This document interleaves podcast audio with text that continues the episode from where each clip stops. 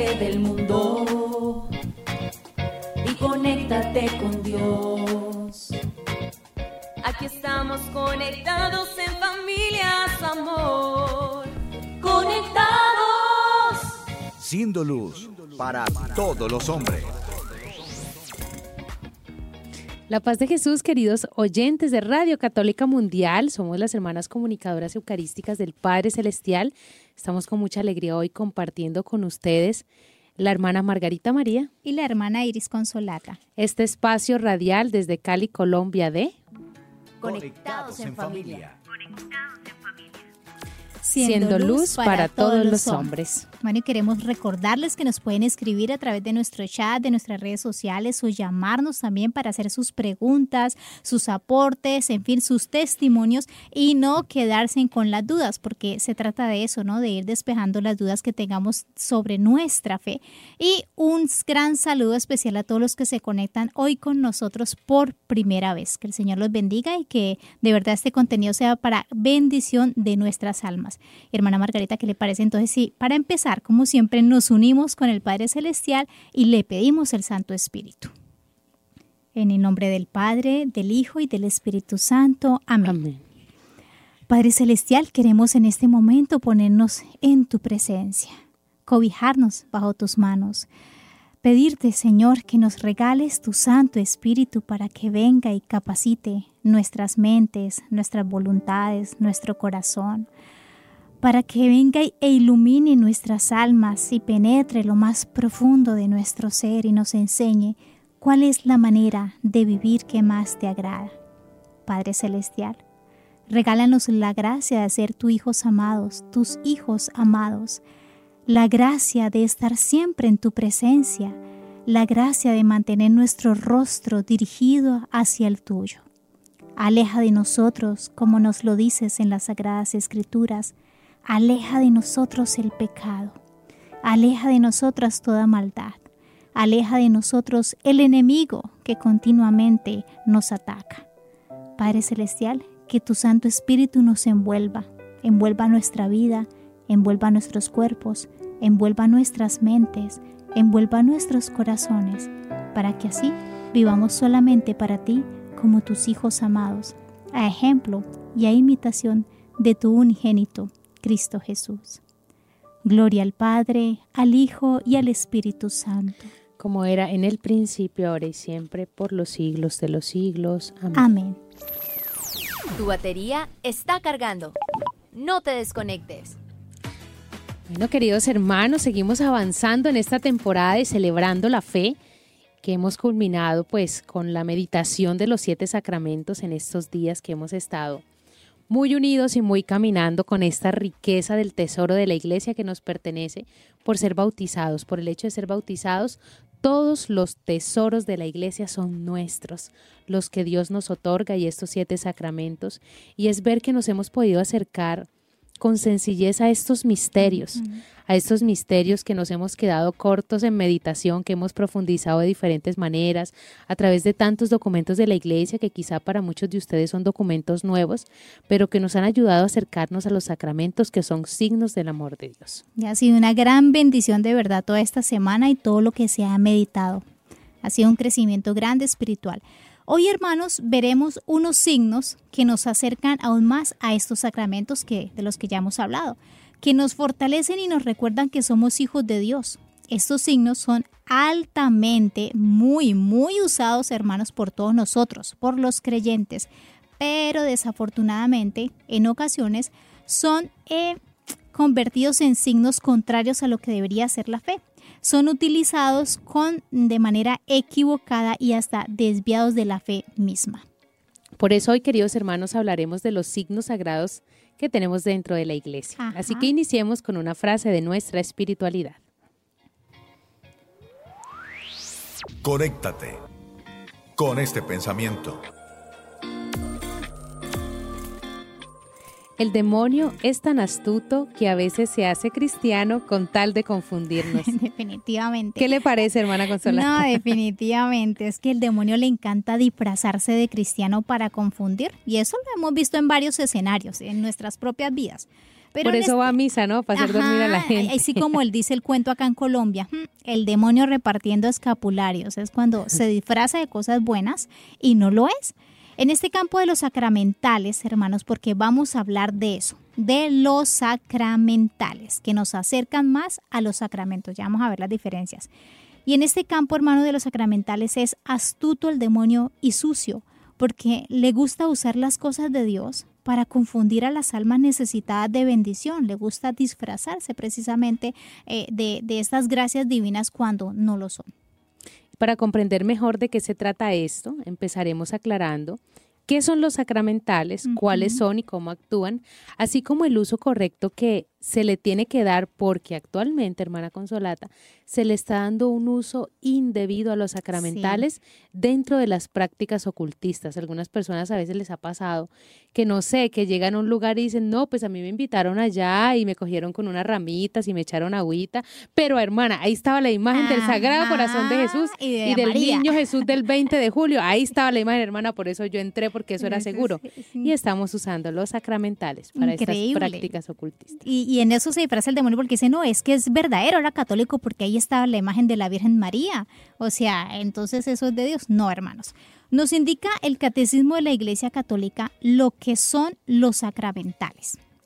Los sacramentales son signos sagrados con los que, imitando de alguna manera a los sacramentos, se expresan efectos, sobre todo espirituales, obtenidos por la intercesión de la Iglesia.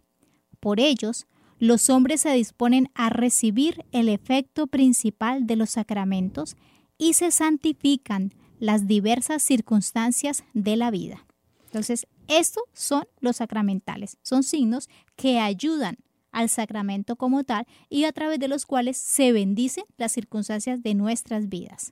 Así que aclaremos, queridos hermanos, como nos indica el catecismo, que son signos sagrados que sobre todo tienen un efecto espiritual y que ellos nos ayudan a nosotros como cristianos a abrirnos a la acción de los sacramentos, o sea, es como la preparación, el vestido que nos ponemos antes del sacramento. Entonces, qué bonito que nosotros tengamos claros que son signos. Por ejemplo, el hábito de una consagrada es un signo, es un signo que me habla de algo, al igual los sacramentos son signos, ¿sí? Por ejemplo, tener un rosario, un rosario, Sí, no sé, la medalla, la cruz, eso es un signo. Y quien me ve a mí con una medalla, quien me ve a mí con una cruz, dice, pues es católico. Porque es un signo. Exactamente, es que hermana Margarita, a veces yo creo que a todos nos pasa, a los padres de familia, a los mismos eh, muchachos de la catequesis o señoras de la catequesis, que a veces nos confunde un poco esto, la misma palabra, ¿no? De sacramentos y sacramentales. A veces es un poco confuso.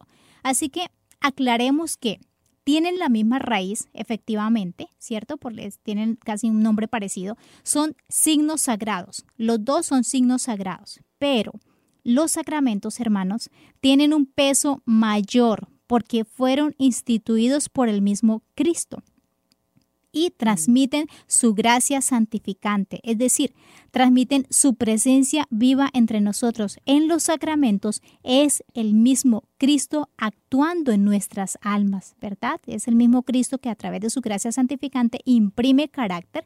¿Cuáles son los sacramentos? Recordemos, el bautismo, la confirmación, la confesión, el matrimonio, el orden sacerdotal, la unción de los enfermos, en fin. Son siete sacramentos. La, y la confirmación, me faltó la confesión. Son siete sacramentos instituidos por Cristo, muy diferentes a los sacramentales. Que los sacramentales, queridos hermanos, son instituidos por la Iglesia. Y si alguno dice, bueno, ¿y yo dónde puedo saber? Si alguien me pregunta dónde iniciaron los sacramentales, podemos ir al documento del Concilio Vaticano II, Sacrosanto Concilio, en el capítulo, en el numeral 60, donde eh, nos habla de esto y la Iglesia nos da instrucciones claras sobre el uso de los sacramentales. Hace algún tiempo, queridos hermanos, hemos venido hablando en nuestro programa de Conectados de la gracia. Veíamos la diferencia entre lo que es la vida de la gracia y entre lo que no. Y esto nos ayuda a ver que la gracia, con palabra mayúscula, gracia, es la singular presencia del Espíritu Santo sobre nosotros. Gracias viene de gratis. Es esa inhabitación del Espíritu en nosotros que recibimos en el bautismo y que se ratifica en cada uno de los sacramentos. Cuando pecamos, Eh, la iglesia nos enseña que el Espíritu Santo sale de nosotros y es a través de la confesión, de ese yo te absuelvo de tus pecados, donde nuevamente somos inhabitados con el Espíritu y somos confirmados por el Espíritu el día de nuestra confirmación. Entonces los sacramentos nos ayudan a custodiar esa vida de la gracia y es por eso, lo hablábamos en el momento que hablábamos del sacramento de la confesión, de la penitencia, de la importancia de acudir a este sacramento para avivar en nosotros esa vida de la gracia, porque no es como que yo recibí el bautismo y ya lleno de gracia para siempre, no. La gracia hay que irla cultivando cada día con la práctica de los sacramentos. Por eso se nos invita y ha sido un camino que la Iglesia ha hecho desde el Concilio Vaticano II, por ejemplo, de poder asistir diariamente a la Eucaristía. Antes no se podía. Uno lee la vida de Santa Teresita del Niño Jesús, la misma Santa Laura Montoya y tenían que pedir permiso para comulgar. Entonces vemos de que los sacramentos nos ayudan a la vida la gracia, que Dios inhabita en nosotros y ya las gracias actuales que recibimos se nos dan también a través de los sacramentales. Entonces, con el agua bendita pedimos, invocamos la presencia del Señor, con el signarnos, con el persignarnos, con el usar ciertos elementos eh, de uso religioso, medallas, escapularios, todo esto, se aviva esas gracias actuales, nos recuerdan esa presencia de Dios pero esa presencia de Dios llega a nosotros a través de los sacramentos. Por eso, queridos hermanos, es importante la vida sacramental. Si yo vivo en unión libre, tengo que buscar el sacramento del matrimonio. Si yo vivo en pecado mortal, tengo que buscar la vida, la gracia. Si yo soy bautizado, recibo a Jesús en la Eucaristía, tengo que buscar ese confirmar la fe. Hay muchos, hay muchos, hermana Margarita, que viven en unión libre, pero, pero tienen como tres rosarios, utilizan el agua bendita, utilizan medallas, y no, y le dicen a uno, pero hermana, es que yo utilizo todos los sacramentales, los sacramentos porque a veces no se nombra bien, y, y ¿qué pasa? Y uno dice, pues ¿qué pasa? Que primero tiene que vivir el sacramento del matrimonio porque es, es el que manda es el que confiere gracia. Voy a hacer una comparación, a veces uno, a veces con cosas como, como de plastilina no, no entendemos un poquito claro. más. ¿cierto? Mire, vamos a hacerte cuenta que los sacramentos son como el anillo de oro que tenemos nosotros que nos transmite la gracia directamente de Cristo, la gracia santificante. El sacramento es el anillo de oro. Los sacramentales, hermanos, son esos pañitos, yo sé que ustedes los conocen, esos pañitos de tela que sirven para brillar el anillo de oro, que lo mantienen bonito, brillante, lúcido, esplendoroso, ¿cierto? Pues de la misma manera los sacramentales, ahora, estos pañitos que son solamente para oro, usted no los puede utilizar para ir a brillar una mesa, para ir a brillar, que, no, que eso ya no sería un sacramento, otras cosas, no le van a servir, ¿cierto? Los sacramentales solo sirven cuando se tiene el sacramento plenamente, de lo contrario no sirve. Pero como estamos empezando, eh, es, es bonito saber, hermanos, que en la historia de la iglesia, los nueve primeros siglos de la iglesia no se tenía claridad. Marcia, a la iglesia también les costó la diferencia. Si nosotros estamos acá tratando de explicar, la iglesia antigua, en los nueve primeros siglos, nos cuenta la historia, no se tenía bien la claridad del discernimiento de los sacramentos y los sacramentales. Ahí vino San Agustín, nuestro padre San Agustín lindamente, que él esclareció e introdujo el tema dentro de la iglesia de los sacramentos y sacramentales para bien de la iglesia y pues él vino y habló y dijo que lo material eh, necesitaba esa ayuda externa, esa ayuda espiritual y pues ahí ya la iglesia empezó a, a tener como con más seriedad estas ayudas y de ahí, gracias a Dios, pues es que eh, tenemos los sacramentales. Ahora, veamos hermana Margarita en qué se diferencian y así vamos a poder eh, comprender mejor los sacramentos de los sacramentales, ¿vale? Sí, pero antes de eso me quedé pensando en San Agustín, hermana. San Agustín. Sí, me quedé pensando, hermana Consolata, San Agustín, porque si uno ve la vida de San Agustín, fue bautizado grandísimo Grande. porque él no quería y todo esto y se encuentra con San Ambrosio de Milán. Y si vemos toda la historia de pecado de San Agustín, de Mm. Agustín primero, Mm, para llegar a ser el San Agustín, o sea, tocó tanto fondo, o sea, tocó tanto el pecado que el Señor le permitió la plenitud de la gracia. mm, Y pensaba escuchando el ejemplo que usted ponía de San Agustín, lo que usted nos compartía, que, claro, nosotros, como tenemos tanto deseo de Dios, incluso él mismo lo dice, tarde te amé, hermosura tan antigua y tan nueva, tenemos tanto deseo de, de tener a Dios palpable, que yo pueda acoger a Dios, que yo pueda, sí, y la iglesia a través de los sacramentales, de un crucifijo, de la medallita, nos recuerda, incluso ha sido el mismo Señor, la Virgen se apareció y dijo, eh, eh, esculpan esta medalla de esta y esta manera.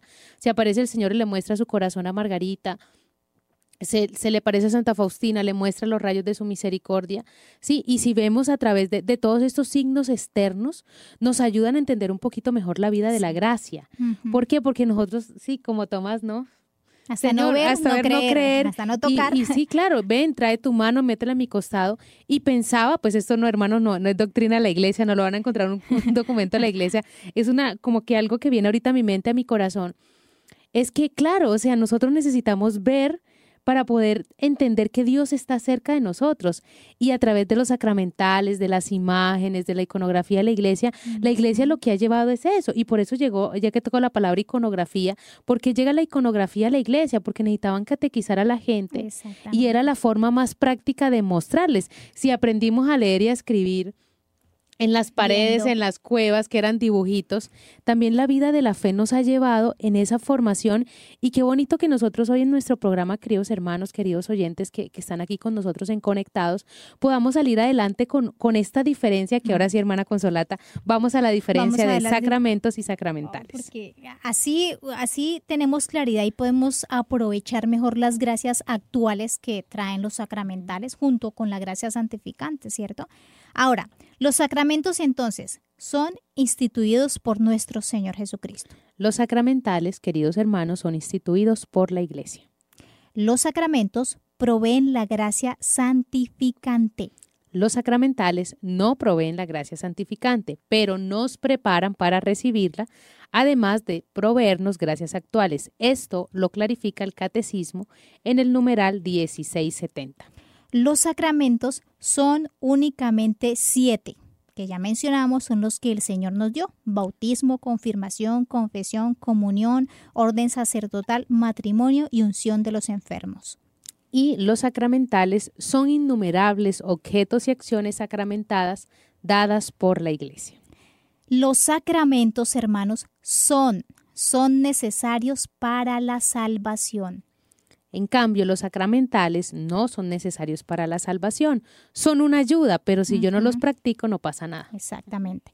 Los sacramentos, hermanos, actúan independientemente de la actitud de quien lo hace e independientemente de la actitud de quien la recibe. Es decir, puede que yo me vaya a confesar y pues no tenga muchos sentimientos en mi corazón, pero si me confieso y el sacerdote hace sobre mí eh, las palabras de la absolución, Basta con un simple arrepentimiento, quedo perdonado de mis pecados. Y los sacramentales actúan dependiendo de la fe y amor a Dios con que se realizan. Aquí sí, queridos hermanos, si no los usamos con fe, se pueden convertir en un amuleto, en un objeto de adorno. Ajá. Entonces es importante los sacramentales y la fe de la persona. Ahora describamos, hermanos, que Perdón, hermana Consolata, si de pronto algún oyente o alguna persona que nos está viendo a través de nuestras redes dicen, hermana, no entendí, me lo pueden repetir, háganoslo saber a través de nuestras redes sociales y ahí pues volveríamos a retomar un poquito el tema. Pero entonces ahora sí, perdón, yo la estoy interrumpiendo. No, no, no, es súper genial eso porque la, idea es que tengamos todos claridad, ¿verdad? Y básicamente, hermanos, hay dos tipos de sacramentales, ya entrando netamente en solamente hablar de estos signos sagrados de la iglesia, como lo son los sacramentales. Primero, los elementos y objetos sacramentales, ¿cierto? Y segundo, las acciones sacramentales. Hablemos del primero, hermana Margarita. Hablemos entonces, queridos hermanos, de los elementos sacramentales. Son los que más escuchamos y conocemos. El elemento sacramental que más conocemos nosotros e importante y que todos lo usamos es el agua bendita, porque está vinculada directamente al sacramento del bautismo y nos recuerda sus gracias. El agua bendita que se usó en nuestro bautismo fue para declarar la muerte y resurrección de Cristo, para limpiarnos y decirnos, estás librado de Satanás. Por lo tanto, usar el agua bendita aleja las insidias del enemigo, porque el agua bendita le recuerda al demonio que yo soy un hijo de Dios. Otros elementos sacramentales son los elementos de uso litúrgico y sagrado, el aceite, por ejemplo, la sal, el incienso, el incienso que se utiliza en la Santa Misa, no los aumerios de magia blanca, no. Las velas benditas, los rosarios, el Via Crucis, eh, imágenes o cuando se reza el Via Crucis, los escapularios, las medallas. Al respecto de los escapularios, hermana Margarita, hay una pregunta acá de Sebastián Willem que nos dice, hermanas, tengo un escapulario de la Virgen del Carmen, pero lo tengo solo en el lugar de oración y no me lo he impuesto. ¿Está mal eso? Mira, Sebastián, cuando el sacerdote hace la oración del, sobre el escapulario y lo impone en la persona, eso es un signo sacramental, el hecho de que te lo impongan. Por eso, la eficacia del escapulario de la Virgen está y radica en llevarlo puesto. Cuando María Santísima eh, se le apareció, ¿cierto? A Simón Stock. A Simón Stock le dijo que le dio precisamente, y este es el escapulario largo que ustedes ven en las comunidades religiosas, café, que por eso es café, larguísimo, es una tela blanca larguísima. La Virgen lo cubrió, se lo impuso sobre su cuerpo, porque era un sacramental que alejaba precisamente eh, los ataques del enemigo sobre la persona. Ya con el tiempo se redujo algo pequeñito, yo precisamente lo cargo siempre, y se redujo porque, claro, imagínense uno trabajando, las personas ahí con sus jeans y con su ropa y con una tela larguísima hasta la rodilla, pues como que no aplicaba mucho, entonces pues ya eh, se redujo a algo más pequeñito. Precisamente acá lo tengo. Siempre hay que cargarlo puesto, hermanos, porque en eso radica el uso. Recuerden que los sacramentales... Y la Virgen lo prometió, ¿no? Y la Virgen lo prometió. Y lo que está diciendo ahora la hermana Margarita, los sacramentales eh, hacen efecto según la fe de la persona. Pero si yo lo tengo y lo dejo por allá en otro lugar, pues protegerá el lugar en donde lo tengo, ¿cierto? Igual, igual María Santísima siempre protege, pero si preguntas específicamente por el escapulario, hay que llevarlo puesto. Y es que el escapulario tiene muchas promesas. Yo invitaría también a Sebastián a que busque las promesas del escapulario y eso lo va a motivar a que se lo, se lo imponga un sacerdote, porque lo ideal es que la primera vez que lo recibo, eh, es ideal que lo imponga un sacerdote. Y eso tiene una promesa, que la Virgen lo sacaría uno del purgatorio el primer sábado de mes. Yo recuerdo que nuestro padre Antonio no se lo quitaba para nada. Ni para bañarse, ni para uno le iba a cambiar el viejo. El padre es que ese escapulario ya está muy feo, ya él estando bien anciano, y uno le iba a poner el otro, él decía, ponme el nuevo y cuando tenga el nuevo me quita el viejo. ¿Por qué? Porque su confianza era plena, en no en el escapulario, sino en la promesa, de la Virgen, porque eso es lo que es, porque no podemos llegar, no, si no tengo el escapulario no me salvo, no me salvo. Acabamos de, de aclarar que para la salvación necesitamos los sacramentos, no los sacramentales, que nos ayudan, que hay promesas, que hay regalos, sí, y hay que aprovecharlo. Me hizo acordar, hermana Margarita, de una promesa fuerte del escapulario de la Virgen, y es que la Virgen prometió que nadie que tuviera el escapulario puesto iba a morir sin la ayuda del Señor, sin la ayuda de los sacramentos, sin un auxilio sacramental, que son los necesarios para la salvación. Por eso que se conocen tantas historias en donde la persona no puede morir que están en pecado mortal. Conozco una historia que me, uy, impresionante, de alguien que, una mujer que practicaba hechicería, magia, era bruja prácticamente y fortísima, pero ella cargaba el escapulario como amuleto. Vean cómo son las cosas como amuleto. Y esta mujer agonizaba, agonizaba, agonizaba y nada que moría y nada que moría. Precisamente la vivió nuestro querido padre Antonio Lutens en vida. Y él nos comentaba que, que esta mujer sufrió y agonizaba y agonizaba. Y hasta que el mismo demonio le inspiró agarrarse el escapulario, cortárselo, rompérselo y botarlo lejos de ella, murió la persona. Y pues desafortunadamente no murió en gracia, porque ratificó en los momentos de su muerte que quería seguir sirviendo a Satanás. Qué desafortunado, pero miren acá cómo se cumple la promesa de la Virgen, porque ella se lo tuvo que arrancar para poder morir. Y hay aquí otro, otra pregunta, hermana Consolata, en el chat, antes de irnos a nuestro viviéndolo hoy de Noemi pareja que dice, es bueno ponerse el aceite bendito cuando uno está enfermo siempre con fe.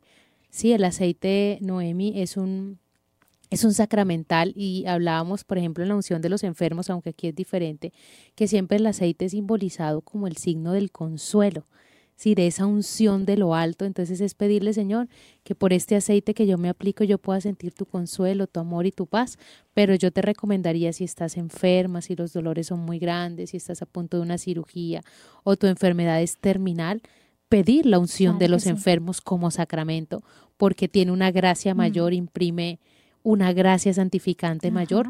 Este sacramental te recuerda que Dios te bendice y se hace presente, pero el sacramento de eh, la unción de los enfermos hace que se desborde la gracia. Entonces te invito a que si de pronto no estuviste en este programa con nosotros, puedas buscarlo en la lista de nuestros programas para que veas la grandeza también de la unción de los enfermos. Y para Delmira, si Delmira solo es necesario la primera vez que se impone el escapulario de la Virgen ser impuesto por un sacerdote. Ya el resto de veces nosotros mismos podemos renovar el sacerdote. Bueno, el escapulario. renovar el escapulario, perdón. Y bueno, ¿qué les parece, hermanos? Entonces, y ahora sí vamos con nuestro viviendo el hoy. Pero antes, digamos, Padre. con nuestra iglesia.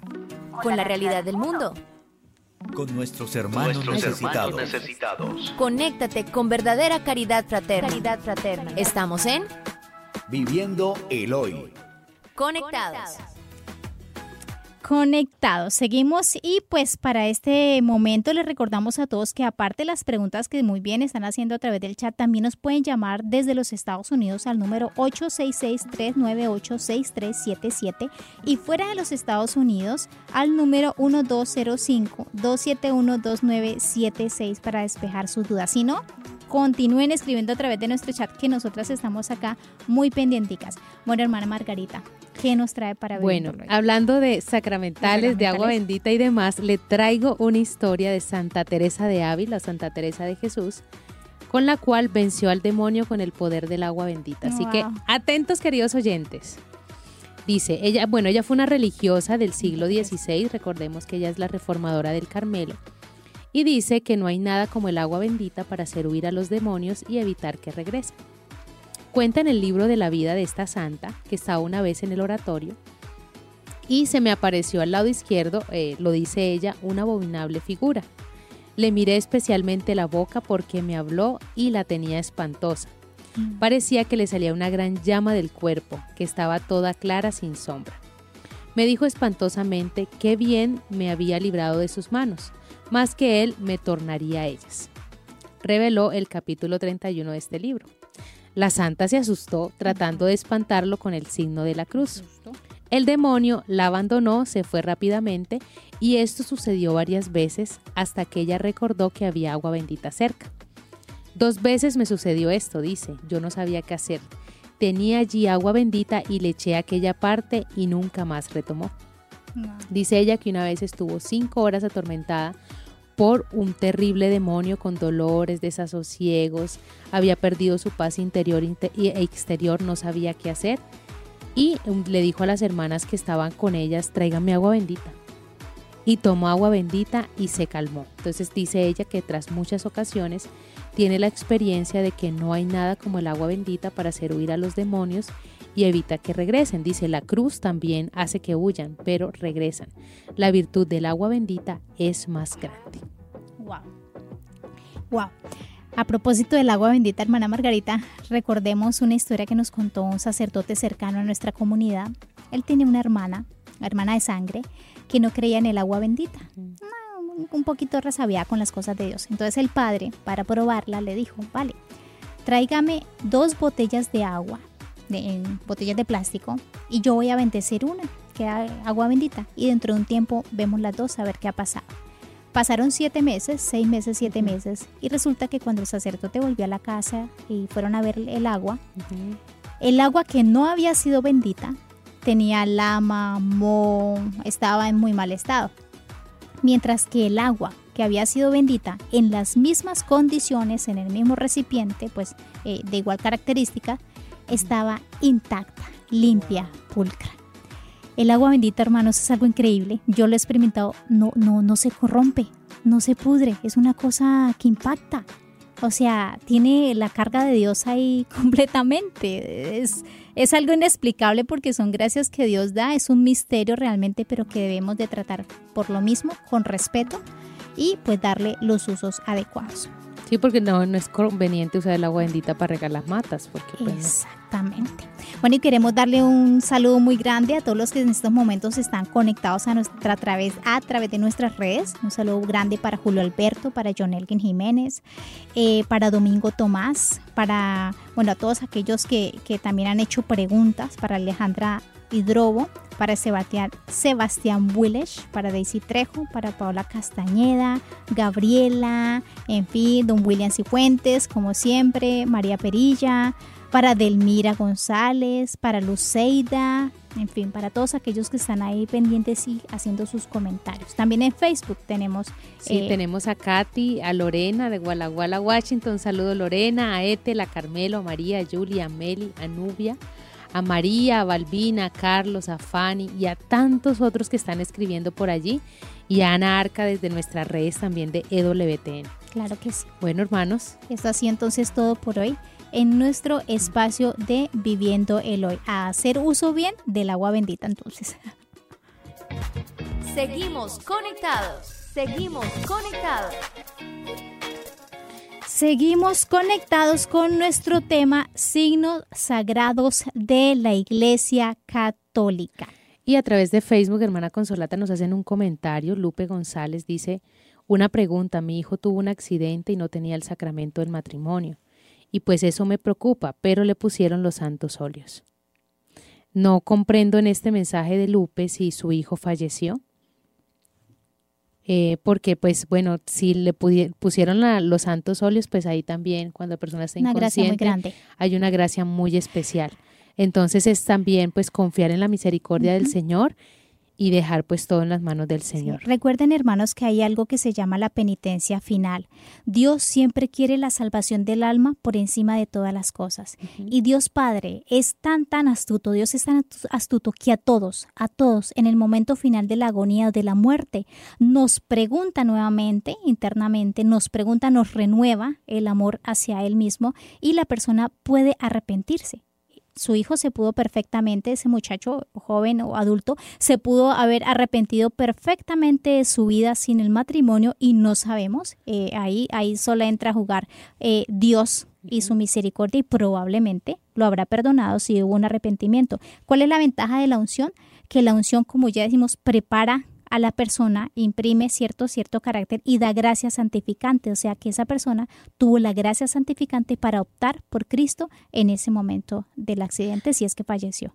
Y aquí también a través de Facebook nos hacen otra pregunta y es que, bueno, nos dijeron, dice Meli Chávez, nos dijeron en la misa el día de la Epifanía del Señor escribir en nuestras puertas de la casa 20 más C más M más B más 24 es un sacramental. claro, esta le llamamos eh, popularmente la bendición de los, reyes, y todo tipo de bendición es un sacramental. Así es. Así es. Precisamente hablando de esto, hay tres tipos eh, de sacramentales, ¿no? Lo podemos hacer como en tres categorías. Primero, eh, las bendiciones. Segundo, eh, las comunidades religiosas como tal, las consagraciones, y tercero, los exorcismos. Así que todo lo que entre dentro de estos tres eh, grandes grupos, pues son sacramentales. Y pues ahora continuemos con lo que nos dice el Catecismo de la Iglesia al respecto precisamente de estas acciones sacramentales. Veníamos hablando de dos grupos. Primero, los elementos, las cosas sacramentales, y segundo, ahora vamos a ver qué son las acciones sacramentales. Listo, bueno, hágale, hermana Consolata, hágale. Nos dice el Catecismo de la Iglesia Católica en el numeral 1671. Entre los sacramentales figuran en primer lugar las bendiciones de personas, de la mesa, de objetos, de lugares. Toda bendición es alabanza de Dios y oración para obtener sus dones. En Cristo, los cristianos son bendecidos por Dios Padre con toda clase de bendiciones espirituales.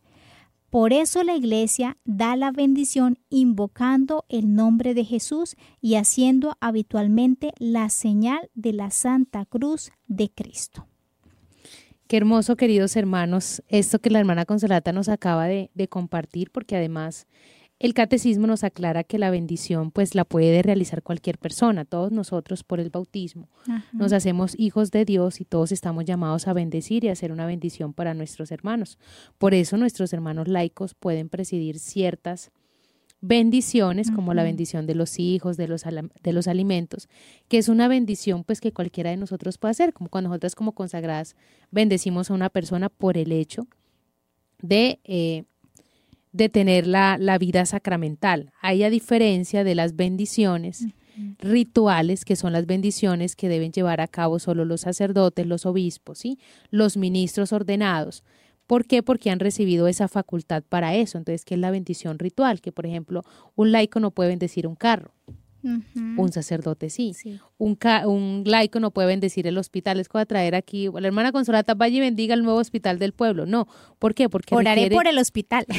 claro, es una bendición ritual, pero no es una bendición, eh, perdón, es una bendición de un laico, pero la bendición ritual, que ya sería la bendición del hospital, sí requiere algo más. Exactamente. Esto en, dentro del grupo de, eh, los sacramentales de bendición. Ahora las sacramentales en las consagraciones, hermanos. Por ejemplo, todo lo de uso de la vida religiosa, la liturgia de las horas, nuestros hábitos. Eh, por ejemplo, en una casa religiosa, yo sé que muchos laicos nos dicen, y eso siempre es como la, la respuesta o el, el comentario, llegan a la casa y dicen, ay, qué paz se siente en este lugar. Siempre dicen eso de las comunidades religiosas.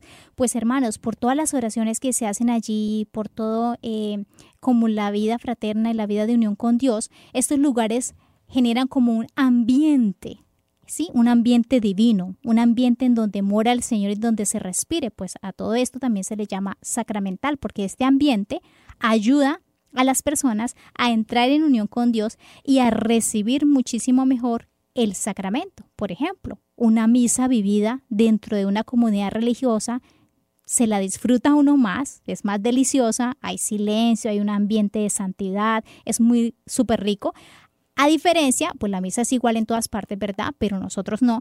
A diferencia de una misa vida de pronto en pleno centro de la ciudad, en donde se escuchan las bocinas, los carros, los gritos de afuera, en donde hay dispersión por la cantidad de gente, en fin. A eso le llamamos también los sacramentales de eh, consagraciones. Y quedaría el último, que son de las bendiciones especiales, la acción sacramental del exorcismo que ese es el que nos hablaba la hermana Margarita, que solamente lo pueden hacer los sacerdotes designados por el obispo. Realmente se reserva únicamente al obispo. ¿Por qué? Porque es una bendición, hermanos de Dios, expulsando y reprendiendo espíritus del mal que someten a algunas almas debido al pecado. Usted decía, hermana Consolata, que el obispo o un sacerdote designado. designado. ¿Por qué designado? Porque sabemos que el demonio no es obediente.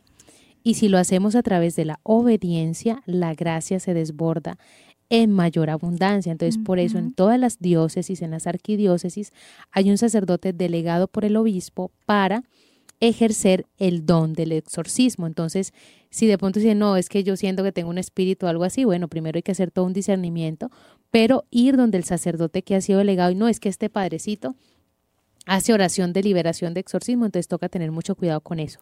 Y este tema, hermana Consolata, ha, ha despertado dudas en muchas personas. Aquí Lugeria nos dice, hermanita, ¿se puede beber el agua bendita? Pues según el, testimonio hoy de, de, Santa Teresa de Ávila, claro, que, sí, pero usarlo también correctamente. O sea, no hacerlo como por lujo y solo agua bendita, no, sino que saber por qué lo estoy haciendo. Yo quisiera aclarar algo también, hermana Margarita, y es eh, con la cuestión del exorcismo, porque acá también hay muchísima eh, como especulación, ¿cierto? Eh, se habla muchísimo del tema porque dices, bueno, pero hubo santos que no eran sacerdotes o no eran obispos y hacían exorcismos. No, es diferente una bendición de liberación, expulsando y reprendiendo, que lo hace únicamente el, el obispo, sacerdote designado. Con el ritual de exorcismo. Con el ritual de exorcismos, a, ojo lo que voy a decir, a tener una vida de santidad tan grande, tan grande, que por el celo, solo hecho de la presencia de la persona, el enemigo se vaya sin hacer ningún rito de expulsión. Por ejemplo, en la vida de Santa Teresita del Niño Jesús, ella cuenta que eh, cuando ella se acercaba o este, los demonios huían ante su presencia porque no la querían, no la soportaban. Lo mismo en la vida de San Benito, San Benito era tan santo, hermanos, hacía tanta penitencia, tenía tanta gracia santificante que él mismo era un sacramental, que él mismo con su sola presencia expulsaba los demonios porque huían. Encontramos precisamente la medalla de San Benito que es tan eficaz contra las enseñas del, del demonio. Pero él, eh, aunque era sacerdote, pues no decimos en la historia que hacía ritos. ¿Los habrá hecho? Claro que sí, pero no por el hecho de ser sacerdote, sino por su santidad. Si uno de nosotros, alguno de ustedes, tiene una santidad tan grande, claro, va a llegar y con su sola presencia, el enemigo va a salir de donde sea. Pero es muy diferente a hacer una bendición específicamente expulsando y reprendiendo espíritus del enemigo que están en, en otras almas. Eso únicamente le corresponde al obispo y el sacerdote designado. Y ya habiendo aclarado, queridos hermanos, para qué y cuáles son los usos de los sacramentales, pasemos a otro punto importante, hermana Consolata, y es aclarar el uso que se le está dando por devoción popular a estos sacramentales. Hay varias preguntas en el chat que responderemos después de, de un refrescate, pero para terminar esta idea, tenemos que tener mucho cuidado ¿Por qué? Porque muchas personas están usando los sacramentales, de manera especial el agua bendita, para agüeros, prácticas esotéricas, incluso rituales y riegos de magia blanca. Incluso hace poco salió una señora que reservó su nombre y reservó donde pueden encontrar, diciendo, pues vaya a misa, eh, haga bendecir agua, eh, eh, pida una hostia y la sumerge y sumerge la foto de la persona que usted le quiere hacer daño. Wow. Eso es una cosa gravísima Sí. porque estamos usando el sacramento de la Eucaristía porque es una profanación a la Eucaristía, un sacrilegio. Y estamos usando este sacramental para hacer daño y este no es el uso de los sacramentales. Tampoco usamos los sacramentales como Como contras. exactamente o como esos agüeros de que hay personas que uno ve con 5, 6, 7, 8, 10 rosarios en el cuello. No, hermana, es que el demonio me está molestando y si no me pongo 10 rosarios, como me dijeron, la Virgen no me protege. Tampoco irnos a esas exageraciones. Hay gente, hermana Margarita, respecto al tema que tienen sus hijos recién nacidos, mujeres sobre todo, y como pues uno, uno les corrige el uso de estos contra que ya son de, netamente de agüero y a veces uno les regala denarios, eh, rosarios que se ponen en las manos para orar. Entonces las personas toman esto como reemplazo de lo otro y dice, ah, es que está la contra para que a mi hijito recién nacido no le hagan mal de ojo, no le manden males energías, no le caigan cosas malas y le ponen el rosarito en sus muñecas, en sus manos. Ese es un mal uso, hermanos, porque se, se le está tomando como totalmente como un amuleto y no se está buscando la- el fin de la unión con Cristo, con Dios, sino el fin de que lo proteja del mal de ojo, de brujerías, de hechicerías, eh, de qué sé yo, del mal de, de estómago, en fin, muchas cosas que no tienen nada que ver con la vida espiritual. Claro, ahí le perdemos el sentido Ahí le perdemos al el uso sentido de sacramental. lo que les decíamos, si yo uso un rosario en la mano es para Ajá. recordarme la presencia de la Virgen, no para decir, ay, que el demonio no me asuste. Pues ya si el demonio se asusta con el rosario, bendito sea Dios. Pero, queridos hermanos, es importante aclarar esto porque es que a veces caemos en un mercado de la fe que si no tengo la medallita de tal cosa, que el padrecito dijo que el escapulario de tal cosa, que si no tengo la cruz con la pepita de tal cosa, hay que evitar caer en ese mercado religioso también que se vuelve esa magiecita blanca de que, y también mirar dónde compramos esos objetos de piedad, o sea, usted no puede comprar una imagen de la Virgen en un lugar esotérico de saumerios y velitas de colores. Las velas de Las colores. velas de Ah, colores. Ese es otro tema, hermanos. Pero, pero se los hablamos después de la canción. Sí, ¿me vamos a hacer una pausa musical en estos momentos, pues como para ir digiriendo y para quedar espacio de hablar precisamente de las famosas velas de colores y de los ángeles también que ponemos ahí como amuletos. Vamos a decir toda nuestra ejaculatoria, Padre, Que todos te conozcan y te amen.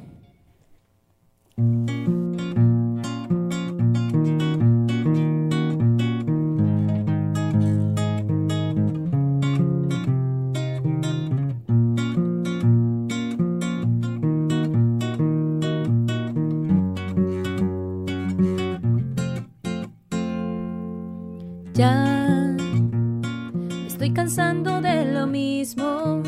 Ya me siento cerca de ese abismo. Ya no puedo luchar con mis fuerzas. Te necesito aquí y ahora para calmar mi sed de ti. Muchos, muchos me dicen que te olvide, que no eres tan real que mi voz no escucharás, pero aunque intente alejarme, tu amor me quema muy adentro, jamás me recordarás, porque jamás me olvidarás.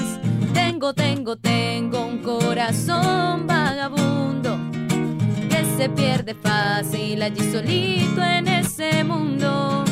Tengo, tengo, tengo tres heridas aquí dentro que tan solo tu amor podrá aliviar ese tormento. Y tengo, tengo, tengo un corazón vagabundo que se pierde fácil allí solito en ese mundo. Tengo, tengo, tengo tres heridas aquí dentro que tan solo tu amor podrá aliviar ese tormento. Y tengo, ahí tengo.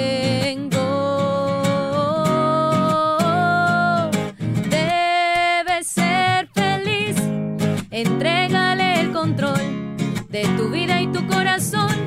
A ti me rindo, mi Señor. Debes ser feliz, cumple su voluntad aquí y en todo lugar. Mira que es fuerte la tormenta que se levanta y me falta la confianza para vencer en mi batalla.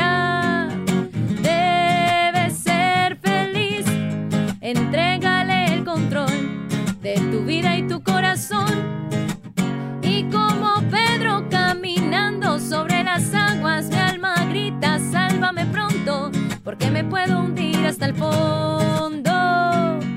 Debe ser feliz, Él cumple su voluntad. Aquí y en todo lugar.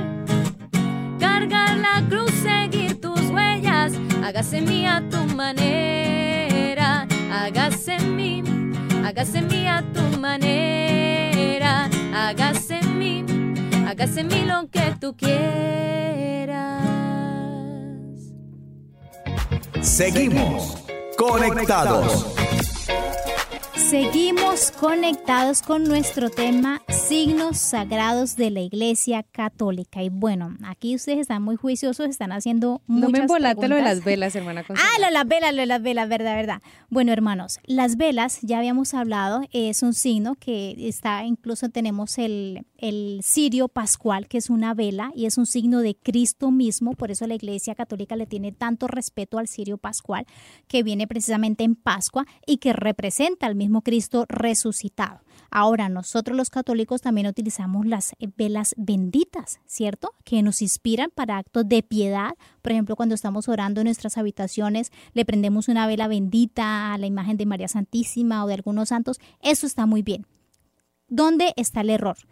A veces en el mercado vienen las famosas velas benditas, benditas no, perdón, las famosas velas de colores que traen eh, La energías, la buena suerte, por ejemplo, que la verde es para la prosperidad, que la blanca es para adquirir, eh, no sé, elevación eh, de inteligencia, que la morada es para el dinero, bueno, me lo estoy inventando porque no sé, pero realmente de los muchos colores prometen cosas eh, que no son, eh, no es el correcto uso y no son de Dios. Peor aún, si la persona va y manda a bendecir esas velas y las prende en la entrada de su casa con esos fines. Ah, no es que esto es para que eh, no entren las malas personas con sus malas energías y me sequen la casa o me sequen las matas o me hagan daños. Eh, no, hermanos, no es el correcto uso de comprarlas y menos por colores. Eso no es de Dios. Está bien usar las velas benditas. Yo prácticamente eh, me encantan los cirios pascuales, siempre los tengo y cuando voy a estudiar eh, cosas pues de la iglesia o cuando voy a hacer oración los prendo. ¿Por qué? Porque efectivamente eh, es una presencia de Cristo y hacen un ambiente sacramental y se puede uno unir de mejor manera al Señor. Pero es muy diferente cuando creo en los colores, cuando creo en la prosperidad y aparto a Dios de todo ese ambiente.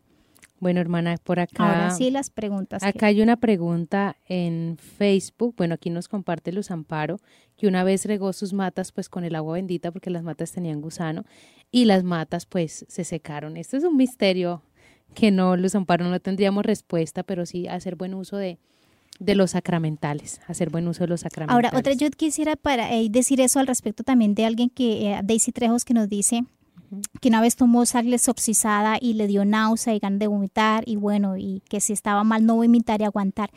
Hermanos, mm, aunque la iglesia nos da los sacramentales, porque la iglesia misma eh, las instituyó, siempre es bueno hacer uso de ellas bajo, bajo supervisión, ojalá de sacerdotes. ¿Listo?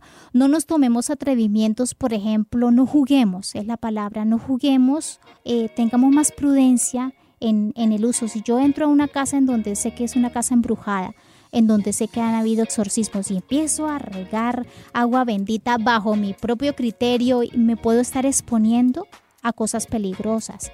Si tomamos sal exorcizada, que sea bajo la prescripción o como que tengo yo un director espiritual, ¿por qué la vas a tomar? ¿Por qué la estás consumiendo? ¿Cierto? No y sea que, como decimos, el enemigo también se disfrace de cristiano y por soberbia empecemos, no es el caso, no estoy diciendo que sea el caso, por supuesto que no de Daisy, sino es una advertencia para que utilicemos con prudencia también los sacramentales y no seamos como atrevidos, porque hay veces la exceso de confianza nos eh, puede hacer hacer cosas que, que, no son de Dios y son imprudentes. Por ejemplo, lo que le pasó, eh, que salieron gusanos en estas matas y se secaron. Bueno, pues igual el Señor siempre nos cubre, ¿cierto? Y siempre nos protege. Sin embargo, seamos prudentes. Y tenemos otra pregunta, nos dice Ana Arca a través de nuestro chat de EWTN, que si el exorcismo es un don. El exorcismo es un llamado también. ¿Por qué? Por eso hablábamos de que es instituido eh, a través de, de, un llamado que el obispo hace a un sacerdote en particular. Ya de pronto aquí se están refiriendo don, de pronto al don de la liberación, que muchas personas han recibido ese don, pero es mejor en temas que tengan que ver con el demonio ir con la autoridad de la iglesia. Qué bonito decir que el exorcismo es una facultad de nuestra Santa Madre Iglesia Católica. Todo sacerdote tiene esa facultad porque para eso es instituido sacerdocio, sin embargo lo hace bajo la obediencia porque es tan delicado este tema que el mismo obispo llama a ejercer esa facultad a ciertos sacerdotes y el obispo por ser obispo pues tiene esa facultad. Así que más que un don es un derecho y es una facultad de la iglesia. Y tenemos otra pregunta de Wilber Romero a través de Facebook y es, hermana, portar el Santo Rosario en el cuello eh, será un mal signo o estaré haciendo mal uso. Eh, lo que portamos nosotros en el cuello, como el que yo tengo aquí en mi micrófono, que me encanta ponerlo aquí, es la camándula. La camándula son las cuentas a través de las cuales eh, nosotros vamos rezando el rosario. El rosario como tal es la meditación y es la oración. Y aquí rápidamente otra pregunta de Liliana Castillo ya para cerrar. Dice, hay muchos católicos que hacen más mal uso de los sacramentales y muchos lo ofrecen en el mercado. Recordemos también de nunca comprar cosas benditas, eso es un engaño. La iglesia nunca vende la bendición. Eso es un pecado de simonía que en mm, otro programa hablaremos. Pero, queridos hermanos, o sea, acudamos a los sacramentales con confianza, con la confianza puesta en el Señor, que son un signo que la iglesia nos permite para sentir esa presencia cercana del Señor. Terminemos con una, eh, unas palabras de Santa Teresa de Jesús, donde dice que tengo mucha experiencia de que no hay nada como el agua bendita para hacer huir al demonio y que no vuelva. Entonces, recordemos nuevamente esta frase eh, de verdad que muy interesante e importante sobre el uso bien, el uso adecuado de los sacramentales. Entonces tenemos que tener en casa la Biblia, el catecismo y agua bendita. Exactamente. Y así que queridos hermanos, terminemos este programa de hoy con una pequeña oración. Así es. Nombre del Padre, del Hijo, del Espíritu Santo. Amén. Padre Celestial, gracias por el tesoro que has otorgado a la iglesia. Gracias por los sacramentos que nos das para hacernos que tu presencia, tu vida en nosotros se haga real a través de la inhabitación. Padre Celestial, bendice a todos estos, hermanos nuestros que con fe acuden a ti. Gracias por los sacramentales que nos das a través de la iglesia y porque a través de la iglesia nos bendices. Gloria al Padre, al Hijo y al Espíritu Santo. Como eran en principio, ahora y siempre, por los siglos de los siglos. Amén. Recordemos, hermanos, que usar el agua bendita al santiguarnos atraemos gracias divinas por la oración de la Iglesia y que el poder sacerdotal ha dejado una influencia sobre esta grandísima y nos afecta en nuestra alma. Borra parte de nuestros pecados veniales, también borra parte de lo que tenemos que pagar en el purgatorio. Y así que ahorita los invito a que puedan buscar ahí en internet rápidamente cuáles son los sacramentales, porque hay muchos de estos sacramentales que tienen indulgencias parciales. Si recuerdan el sacramento de la confesión, hablamos de la importancia de las indulgencias. Ya se nos está acabando el tiempo, no logramos ahondar ahí en el tema. Pero eh, las indulgencias, por ejemplo, hacerse la señal de la cruz en el nombre del Padre, del Hijo, del Espíritu Santo, que es un sacramental, es una indulgencia plenaria, orar el Padre Nuestro, orar el Ave María, tener, o sea, tener muchas oraciones en la iglesia tienen esto y muchos sacramentales. Portar También, el escapulario de la Virgen. Exactamente. Y muchos otros sacramentales que no mencionamos aquí, las procesiones. Las Importante, las, peregrinaciones, las exequias tienen eh, tienen esa bendición sacramental. Entonces vemos, queridos hermanos, de que el tiempo es corto para ahondar en toda la riqueza de la iglesia, son innumerables, pero las gracias son grandísimas. Así que ustedes que han estado aquí con nosotros, los invitamos a profundizar en este tema y a que nos sigan acompañando porque esta temporada, hermana Consolata, Creciendo en la Fe, está buenísima impresionante porque es acercarnos a los misterios de la iglesia. Estuvieron con ustedes entonces las comunicadoras eucarísticas del Padre Celestial y nos esperamos mañana a esta misma hora. Dios los bendiga, enormemente. Hemos estado conectados con Dios. Tu batería ha sido recargada. Hasta el próximo programa. Conectados.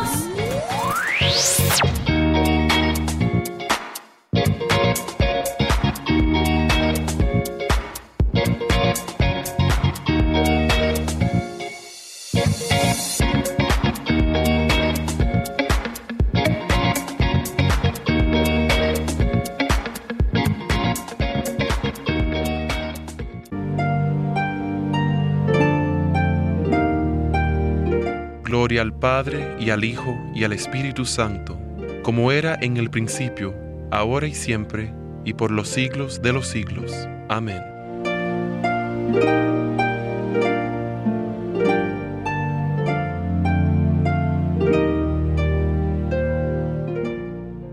EWTN,